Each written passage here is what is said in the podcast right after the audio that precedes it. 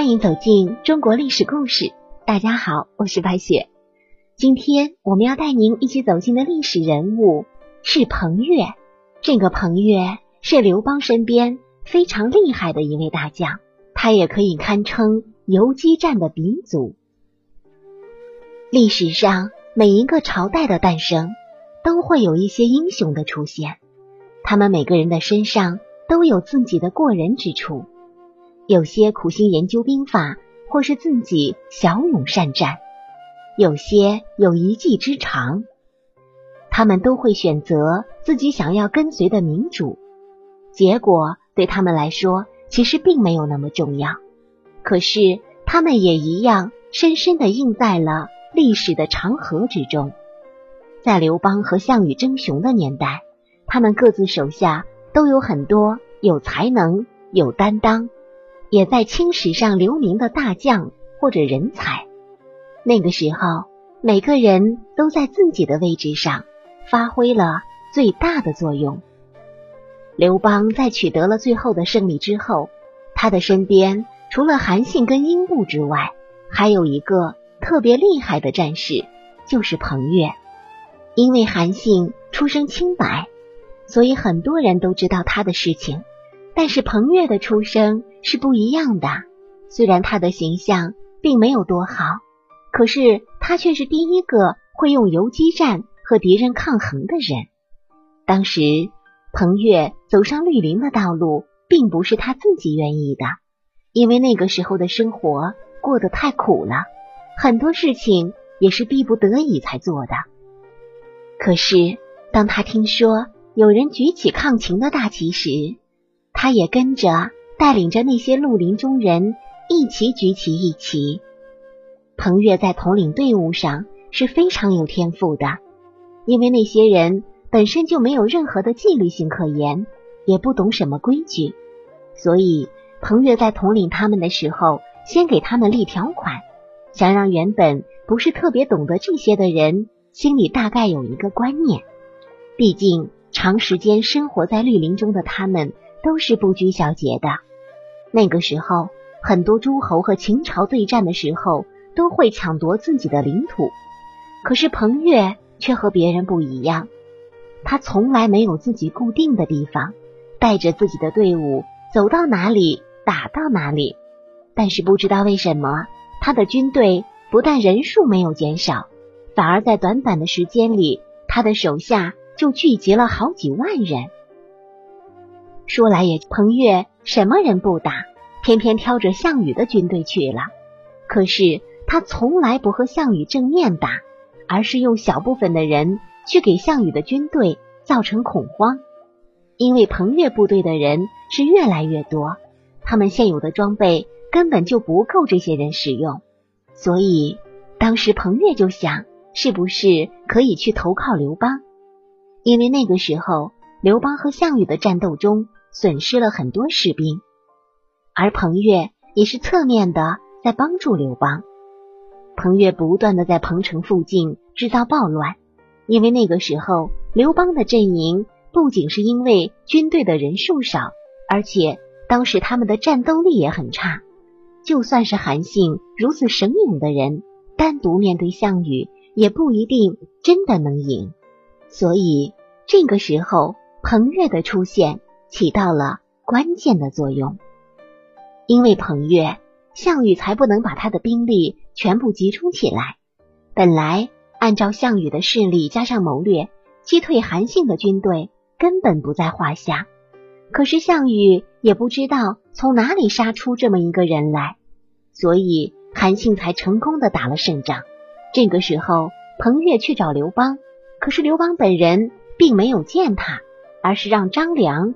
去接待了彭越。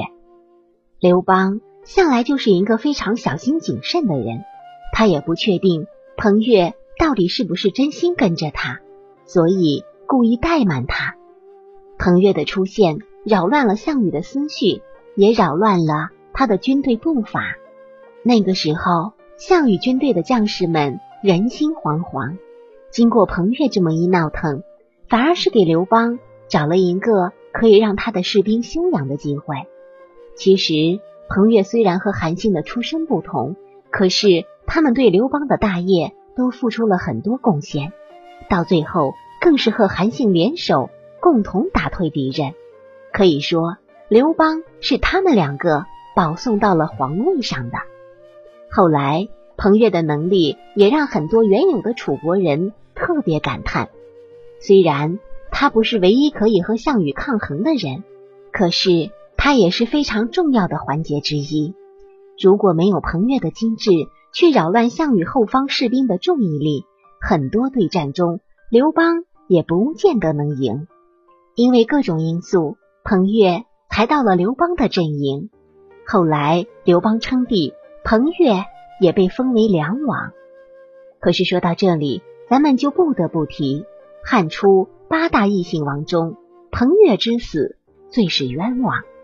彭越是所有被夺去封国的异姓王中最为忠心的一个，甚至比刘邦的女婿赵王张敖还要忠心。所以他越忠心，就越发显得他死的冤枉。《史记·魏豹彭越列传》中记载：陈豨谋反，刘邦亲征。并向实为梁王的彭越征兵，彭越不愿亲上战场，可还是派兵去帮助刘邦。刘邦派人把梁王责备了一番，表示了自己的愤怒。这种情况下，梁王彭越就觉得害怕了，想亲自到刘邦面前请罪。梁王的将军就劝梁王说：“不能去，去了就得被擒。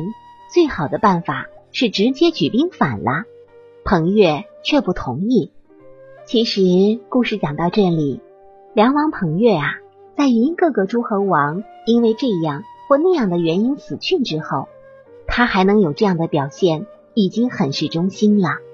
刘邦的女婿赵王张敖，在相国灌高请求击杀刘邦时，也只是训斥了一下。当时的张敖并没有遇到什么难处。灌高就让张敖击杀刘邦，这不像是在帮君王，而像是在害君王。可是作为君王的张敖，只是训斥了一下，也就罢了。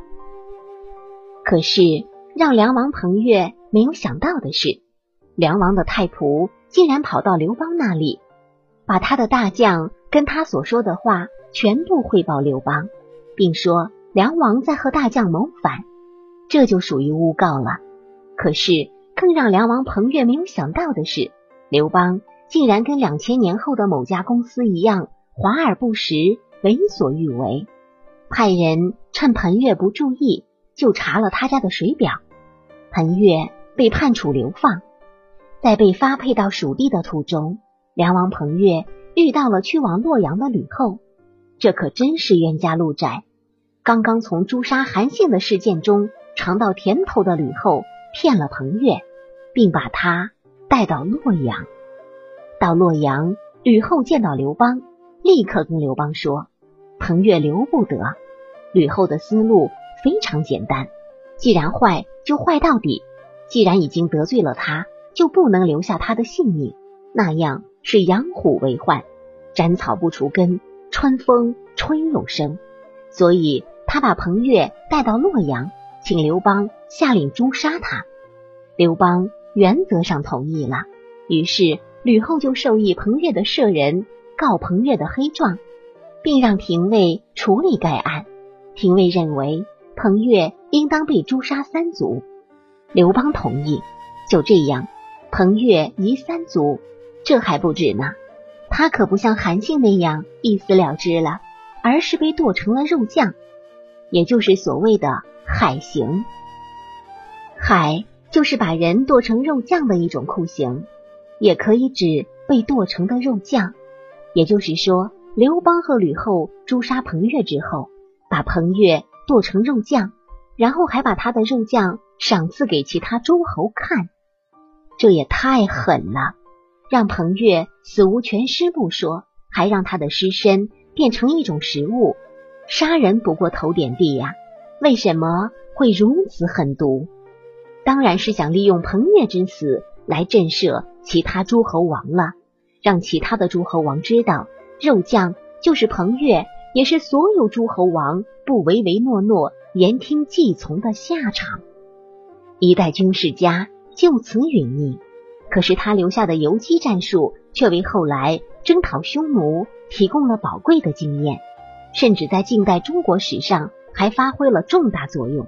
从这一点来看，虽然在军事统兵方面不如韩信，可是论对后世的贡献，却是韩信都望尘莫及的。好了，朋友们，本期的故事就结束了，感谢您的收听。下期我们将和您走进戚夫人的故事。今天我们说到彭越的海刑，而明天我们就要和您讲起戚夫人的人质，这也是一种相当残酷的刑罚。感觉啊，近几期的历史故事好像成了汉朝专场了呢。好了，朋友们，我是白雪，下期故事再见。